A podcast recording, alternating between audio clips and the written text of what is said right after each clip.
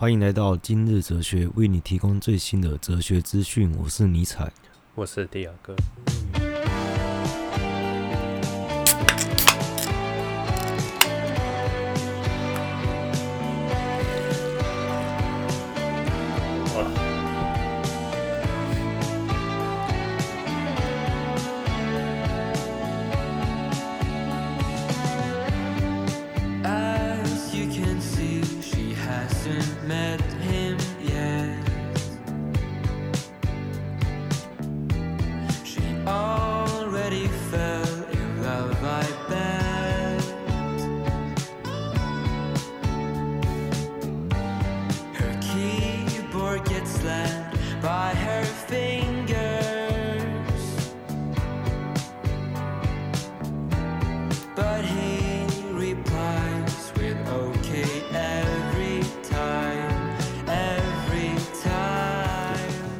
夏夜的啤酒，啤酒是只属于夏天的饮料，是吗？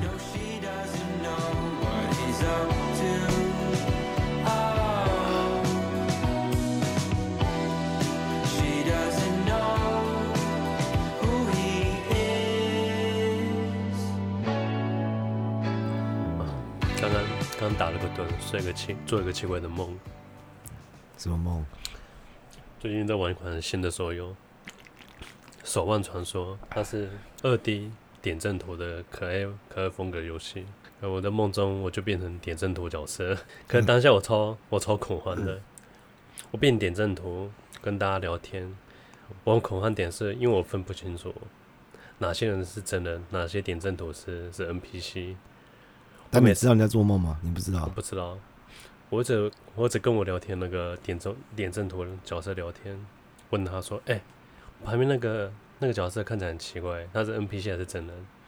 他只他只跟我说他是 NPC，不用理他。可是觉得他好像有灵魂，更超可怕。你就不担心你自自己是 NPC 吗？我是故我在，我就不用担心，我自己我自己会怀疑就好。而且这个我醒来之后想到一部电影《猎杀代理》。代理人吗？哦，不是为那一部，嗯，对吧？他们可以做个仿生人，你可以捏脸，捏你的角色，捏你喜欢的模样，出去跟人家社交，出去出去工作，本人躲在家里就好。我觉得现在就有这种人呢，有。可是我这一点，他不是说明的很像，他完美体现一种自由、自由思想的存在，精神的存在。因为外外貌已经不重要，外貌你可以自己创作，可以创造。剩下来的内核就是只剩下你的思想，像我是点点阵图角色。我等下，你刚刚说那个现在就是，有像有一些朋友是你只有在 IG 上看过他而已，嗯、但是你们没有实际上见过虚拟角色，所以你基本上看到他是最他认为自己最好的一面，就是你不会看到他失败的样子。嗯，我讲一个经验，大家都听过，或者有些人有经历过。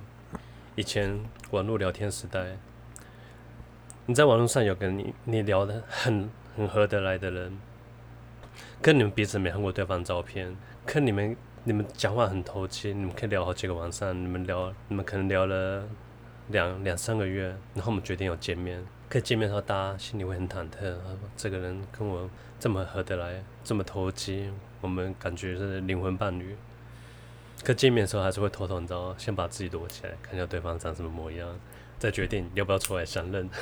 欸、那我想到最近看的那一部影集，那个德国影集，就是那个什么什么线上全欧最大要头哦，嗯，里面其中一个主角他就是他本身是残障，嗯，然后他跟一个女网友聊得非常尽兴，非常投缘，可是他见面的时候他还是会怕，才开始恐慌。啊嗯、我这我是个坐轮椅的死肥宅而已，对吧？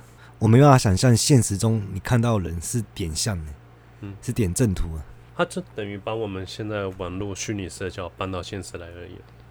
可你不会觉得这样子很不清晰吗？都一个人是像素的，我觉得不会很清晰。看你站在什么角度。说如果我讲是以精神角度的话，这是最最清楚的。你可以最最明白这个人的内核是什么。可是你又觉得他们是 NPC 啊？对，因为那个人他不讲话，我才怀疑他是真的 NPC。后来你有跟他搭话吗？没有，我还要先讲重点是刚刚。刚我讲那个网络聊天，他说可能他们约见面之后看到对方长相不符合你的期待，你换面，然后从此以后你们再也不聊天，就封锁对方，你就人间蒸发。我觉得这很讽刺，这点可能你们在知道对方的长相之前，你们自认为你们是灵魂伴侣，那是不是肉体比精神还重要？对，我跟你说，所以我们的外貌，可能我们精神是非常精神，我们是非常适合的，可是外貌是我们最不需要，可是我们又最重视的东西，不觉得这很讽刺啊？我觉得是这样子啊，精神是会加分的，嗯，但是外貌是只会直接打死。就是你会看到这个人，你会相信心里想说，这个这个我真我真的没办法。这个外貌也有时效性的，哦，对啊？女生说啊，我这男的很帅，嗯跟相处久之后就干他妈是草包啊，嗯，我说了无生去啊，跟他相处。可是如果他越来越帅，人是不会老吗？哦，我觉得不公平的有一点，你不觉得女生是越老她就会越失色，男生是越老就越香？嗯嗯嗯嗯，我觉得这男女很不公平的一个地方。嗯，男人老了这种东西，就像牛肉熟成一样，越纯越香哇。可女生就是，她有个年限一过之后，他们什么什么精华全部都流失掉。可是我觉得你讲这样子哦，有时候这种牛肉看起来越陈越香，就吃下去干一口烂肉。只是那个男的好像自然的散发一个成熟男性的那个气息出来，但是实际上还是个草包。哎、欸，这可以举个例子吗？对，那哪些看起来就是？就假设那个乔治克鲁尼啊，因为我不认识他。欸、如果真的认识他，我发现干他是个草包。我想说，他只是用他的那个越老越帅，看起来很成熟，来掩饰这个事实。《梁上之地》里面的蒋宇啊，不讲话的话，看起来真是一表人才。一讲、嗯、话都干，他不讲话，闭嘴。他不讲话那还可以，讲话就 好了。我们现在看，我们今天要聊的题目是什么？里面我还有一件事要讲的。啊，刚刚那个主题下次再讲啊。刚才想到什么？因为刚好最近有有兄弟要找我出去鬼混，对。然后反正大概就是这样子，就是他两两个好朋友嘛，他们出去喝酒，喝开心了，就他们去一个一个比较商务的场合啊，然后喝了就是价值很昂贵的红酒，然后我们两个喝开，然后喝开之后打给我，反正他们就是觉得很好玩，叫我赶紧过去。至于什么很好玩，我也搞不清楚。然后就开车过去了。他说：“哎、叫我先把车停好，今天睡他家就好。”那我们又一起走路去找另外一个朋友，就在他家楼下聊天，聊一聊聊到尽兴嘛，想要去在 seven 买个酒。然后我们就在 seven 继续鬼混，然后一直到刚刚一开始那两个人，其实他酒一定有点退了。他们说他们想来叫计程车回家。我我就那边说：“哎、欸，再多陪我喝一杯啊，能买一罐呢，再给我十五分钟。那你不想放过任何一刻，你现在你会感觉。”你们的兄弟情谊啊，正在被家庭所背叛。被家庭背叛。嗯，他们的家庭害我们这些兄弟不能在外面鬼混，这些家庭关系正就是正在拆散我们。你先问一下本人，你觉得嗯哪里比较重要？没有，后来我们还就是我后来就是跟跟其中一个朋友一起回去他家嘛，因为我也喝酒了，然后车就不能开了。他去他家的时候，他老婆已经在那边等了，在那边等门。他有说他有先睡。那个等门是嗯。是亲切亲切的那个 哦，不是不是的接待接待老公回家，还是守门的？是一开门，然后客厅是黑的，走没两步灯突然打开，刘海要，吓死！但是我看他把我客客房的床都铺好了，他就是他就是一脸不爽，但是他没有不爽。但是我跟他老婆也很熟啊，然后他就在问我说啊，你们因为他原本想说他老公是出去是工作应酬到很晚。可是他回家的时候看到我出现，他说：“这是从工作变成你根本是出去鬼混。”你是你是鬼混的那个吗？同义词。反正我出现就不会是好事。他又问我们说：“我们到底哪里鬼混好？为什么不赶快早点回家？”那如果你要讲的话，我们就只是在 seven 喝酒而已。他不知道跟你鬼混就是一种对家庭的逃避吗？暂、嗯、时的逃避。对，就是不用面对你，就是一一件很美好的事情了。我的人生都已经跟家庭绑定了，你总要允许我这个短暂、短暂什么什么时光。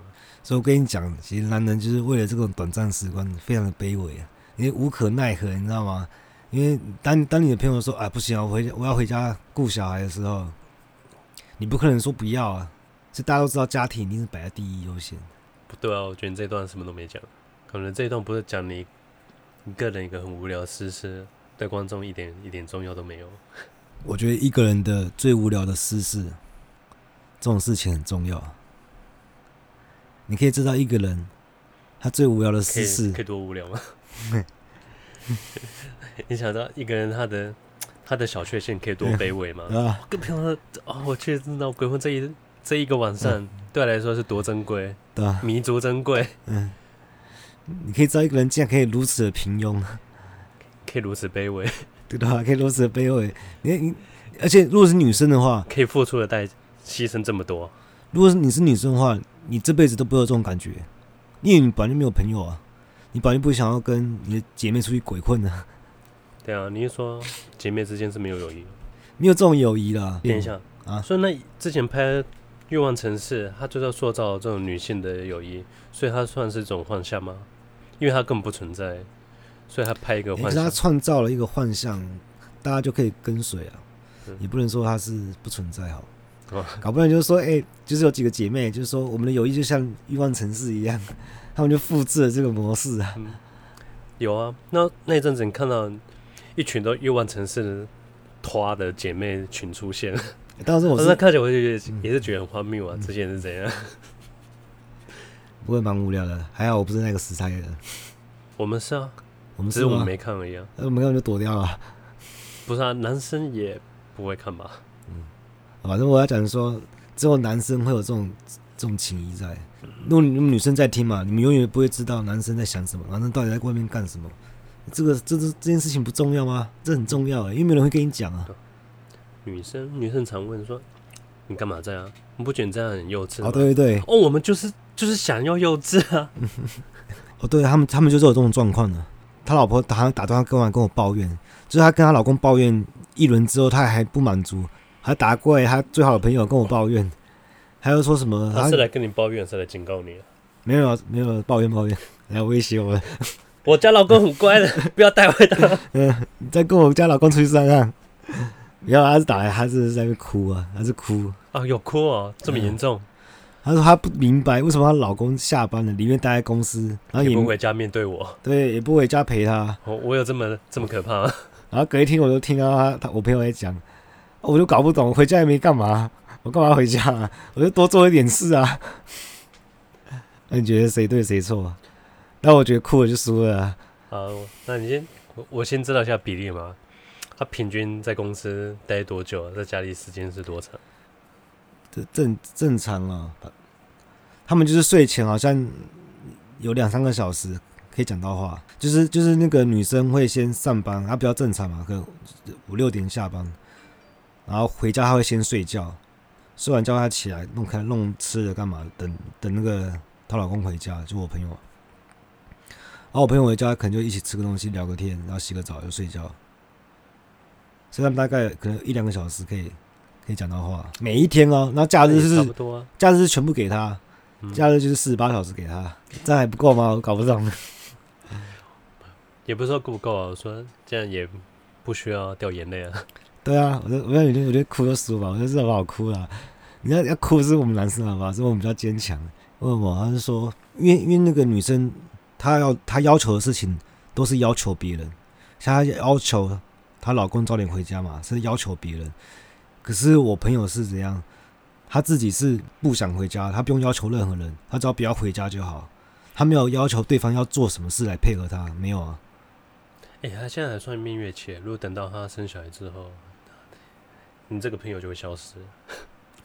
我就觉得，我有朋友他就说他不会生小孩，然后他那个他老婆嘛跟随他夫唱妇随，然后他也觉得说啊小孩好麻烦，玩别人就好了。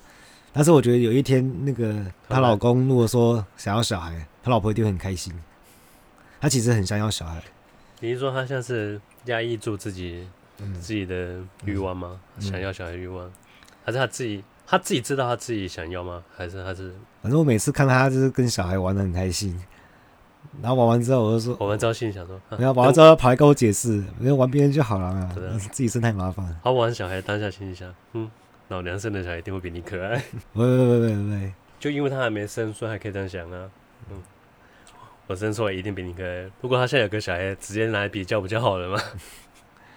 我觉得他在带别人小孩的时候，都是就这个整个带入魔嘞。然后喂小孩吃饭啊，还没有说来妈喂你，我要说 干怎样？不是帮忙带而已嘛？整个母性这个发妈也是妈。然后我们就今天不知道聊那个罪与罚，我都不知道今天主题。罪与罚，嗯，还是这样子，还是这样。对啊，我忘记是要聊这么严肃的话题，我整个就放松起来了。不然来聊善与赏。我不信这个，不信哪个？善。良善的善，对，善奖赏的善，对，我不相信这个。你不相信什么？不相信，不相信好人就会有好人好报这东西，我不相信啊！一切都是都是随机的，嗯，一切都是混沌的。然后，哎呀，抽卡前你不会去，你还不是拿那个精明的脚去抽卡啊？只是我我手黑啊，我叫猫帮我抽。你是觉得说你平常这么照顾这只猫呢？我没有，这是一个善良的表现。我没，我没这个想法。没有，我在看看这猫这么这么胖，应该有点福气吧？帮我抽一下卡。我觉得他帮你抽完那一次，整个人瘦了一圈。善与赏，感觉因为聊聊到宗教去了。宗教规则不就是用好人好报、坏人坏报，定下规矩，劝人向善吗？但，如果我们把这东西打破之后，不会跟跟中共现在现在模样很像。大家对任何道德都没有没有底线的，反正没有。哎，不对啊，就是他们会跟解释，解释什么？就是为什么我做善事却没有善报？他会说，他会跟你说下辈子。我觉得这是最不负责任的，好不好？可是你听你心里就平衡了哦，那下辈子我应该会过得好一点。我我不懂为什么大家可以接受这种说法。我觉得这是最最消极、最不负责任讲。这辈子他可能你知道看不到看不到好人有好报，他就很不负责任说啊，那你下辈子一定会有好报。哎、欸，我觉得我们在聊这跟梦结局跟梦结局一样不负责任呢。没有，我觉得我们在聊上雨伞的时候，嗯，其实就是在聊罪与罚。杜斯托耶夫斯基那个嘛，那就是当人类没有信仰，就什么事情都干得出来。所以在罪与罚这个书里面，中共都帮我们实践了，没有任何人有罪啊，罪却加注在每个人身上。就如果上帝不存在的话，这一切都是允许的。所以其实上帝就是一个道德的标准呢，也是稳定社会的力量。嗯。所以，若人不承认上帝啊，所以良善跟邪的观念就不重要了。所以，宗教它有一个蛮好的功能，它可以就是平定社会啊。对，它可以定义秩序、道德的秩序。但是，一般人理一般人理解是贫穷是罪恶之源的。贫穷，嗯，所有事都是从贫穷来的啊。但是惩罚、啊，我之前不是讲过吗？怎样？我讲我讲过那个善行是个是个奢侈品。你知道，在你的资源。你的可能金钱资源非常充裕的时候，你才有足够去奢侈去行善。如果你今天你道德再高尚的人，你今天可能你饿到不行了，像那种很典型的经典故事，可能家里有个卧病在床的母亲，刚快要病死了，那小孩子出去帮他偷个面包回来，然后被被老板抓到被打死在路边，很很典型的经典故事啊。我在想象那以前的那些大善人啊，会不会都只在街头那边撒钱而已？啊！大家对他拿出他对他来说微不足道的资源，对啊，施舍施舍下面的人，他只是去那边撒钱，觉得很爽而已。这对他来说是投资投报率非常高的方式，因为这点钱对他来说不算什么，可以帮他赚到的名声跟跟地位，对他的收益又非常非常大。嗯。但是他说，为什么贫穷是罪恶之源呢？所以惩罚就是物质缺乏带来生活痛苦跟法律，说法律跟生活的折磨。都是因为你穷，对啊，因为今天你有钱，谁想当坏人啊？嗯，会当坏人是因为他没钱。但是，但是后来那个都是托耶夫斯基，他理解是，其实真正的惩罚是内心神性的拷问。就你做了一个亏心事，天生就没有神性的人，那所以他就不会觉得，就是情感缺失啊，道德感缺失那种。哎、那个叫什么病？有种精神疾病，就是他天生对道德感缺失。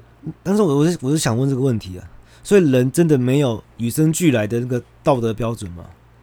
就我要怎么样才会被内心的受尽那个神性的拷问？我就是我真的会有吗？假设我活在的世界是杀人是被允许的，而大家都觉得理所当然，那我杀人的时候，我真的会有罪恶感吗？如果大家是允许之下的事情，我会有罪恶感吗？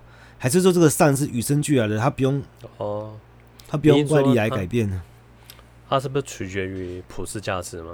嗯，如果今天普世价值价值观就是杀人被允许，你还会有罪恶感？嗯，就没有了。人是社社群动物吗？嗯，人们会非常依赖大众普世价值 去左右你的你的价值观。哎、欸，所以杀人也有正当性啊，是是我们这种平凡人才遵守法律，特别人是无法无天的。像拿破仑，他征服破坏，他没有他没有任何罪恶啊，因为他制定了新的法律。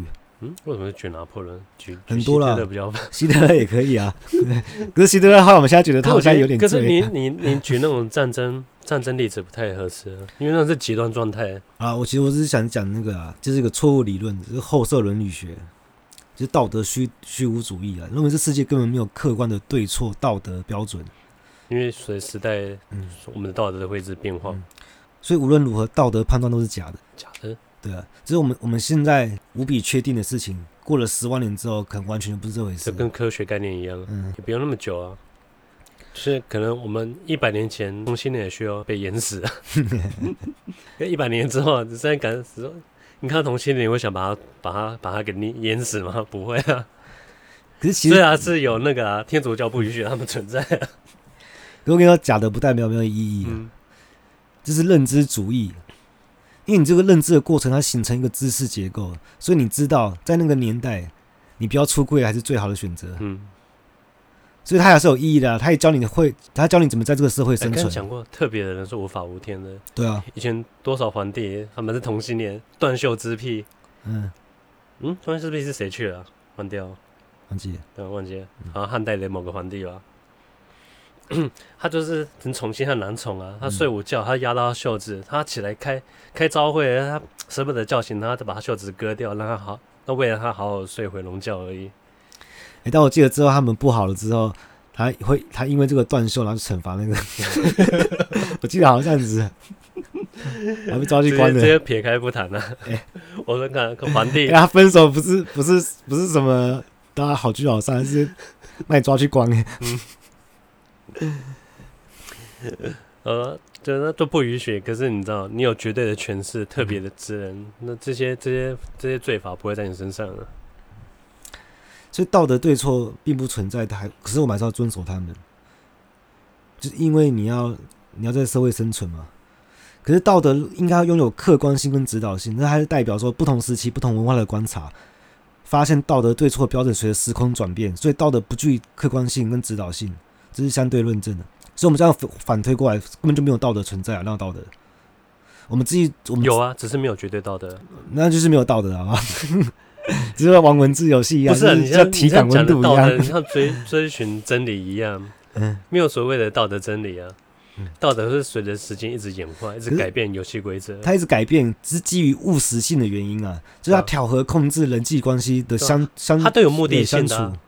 哎、欸，我们任何规则都是有目的性。所以社会欲求跟需要是道德价值标准是有权威性的指导性嘛？这才是社会发展的基本要素啊！我为什么想到这个？就是因为前几天我们去 Costco，嗯，然后不是说要戴口罩吗？哦，那我就问人说：“哎、欸，所以这些规定都是因为利益嘛？如果他跟利益有回避，他就不会这个规定嘛？假设说，就是这个理性行为理论呢、啊，就是他你你付出的东西。”不会超出你不可接受的代价。就是我戴口罩，虽然我不喜欢戴，可是我戴了也不怎么样，而且又不会受到什么社会舆论挞伐怎样的。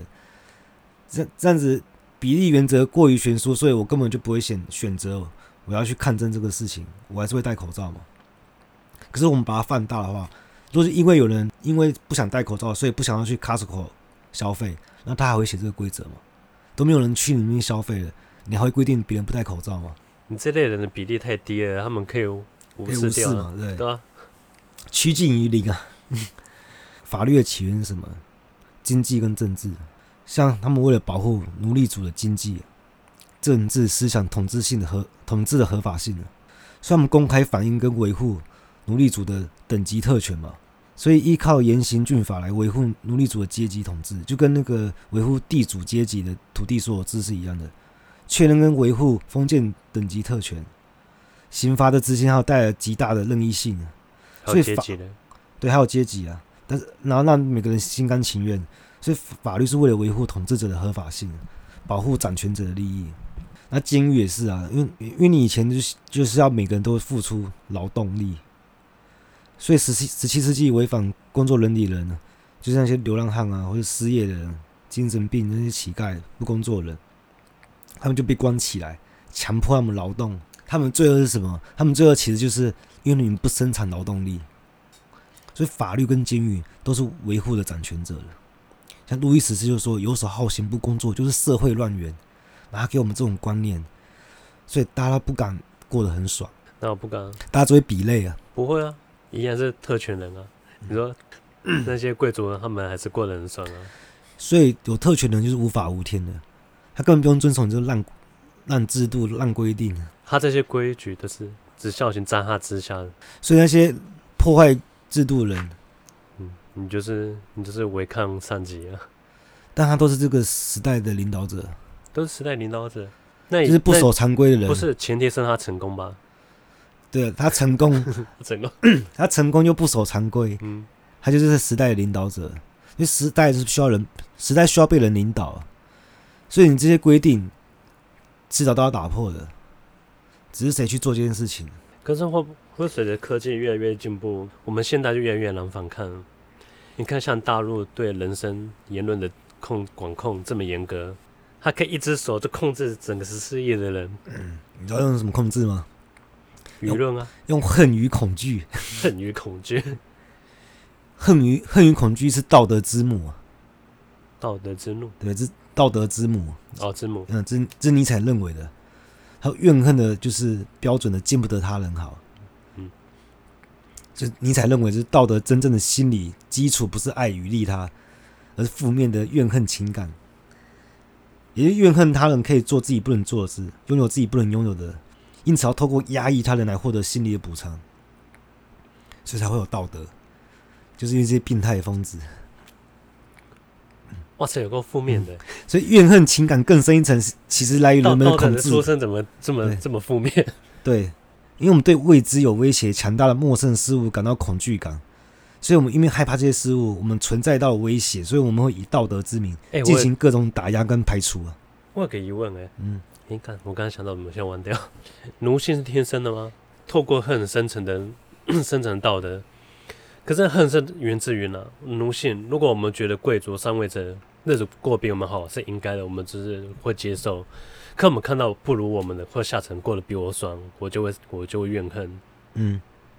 对啊，所以奴性是天生在我们基因里面的东西吗？嗯，这样讲好像是。嗯，我们可以接受，我们可能平等的人，我们过的生活一样，一样受苦，我们可以接受。可我看到底下人过比我爽，我就 我就无法接受。你不能被人家追上的。对啊，上面过比我爽，我也可以接受。因为你觉得你自己追不到。对，嗯，啊，那你被人家追上就很不爽。哦、你凭什么跟我一样爽？我凭什么比我还爽？就很像那个绝杀令。哎，讲狗，哎，就讲狗吗？我记得，反正是杰米福克斯遇到那个三毛杰克森啊。哦，对啊，就看到一个黑人自，看到黑人自由人觉得很不爽。嗯。凭什么这？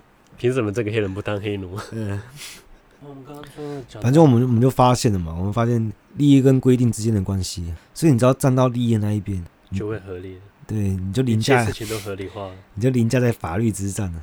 这就你就没没什么好抱怨的啊，你都知道哪一边比较好有利益的，你就去站那一边就好了。重点是现在的选择越来越少，我们觉得打破制每个时代打破制度都是历史的必然性。可是打打破制度、重建制度的那个过渡期哦，会越来越短。那可不可以说明我们越来越容易接受新事物了？我觉得是这样啊，因为我们现在资讯越来越快，我们每一代接受的那个思想要进越来越快。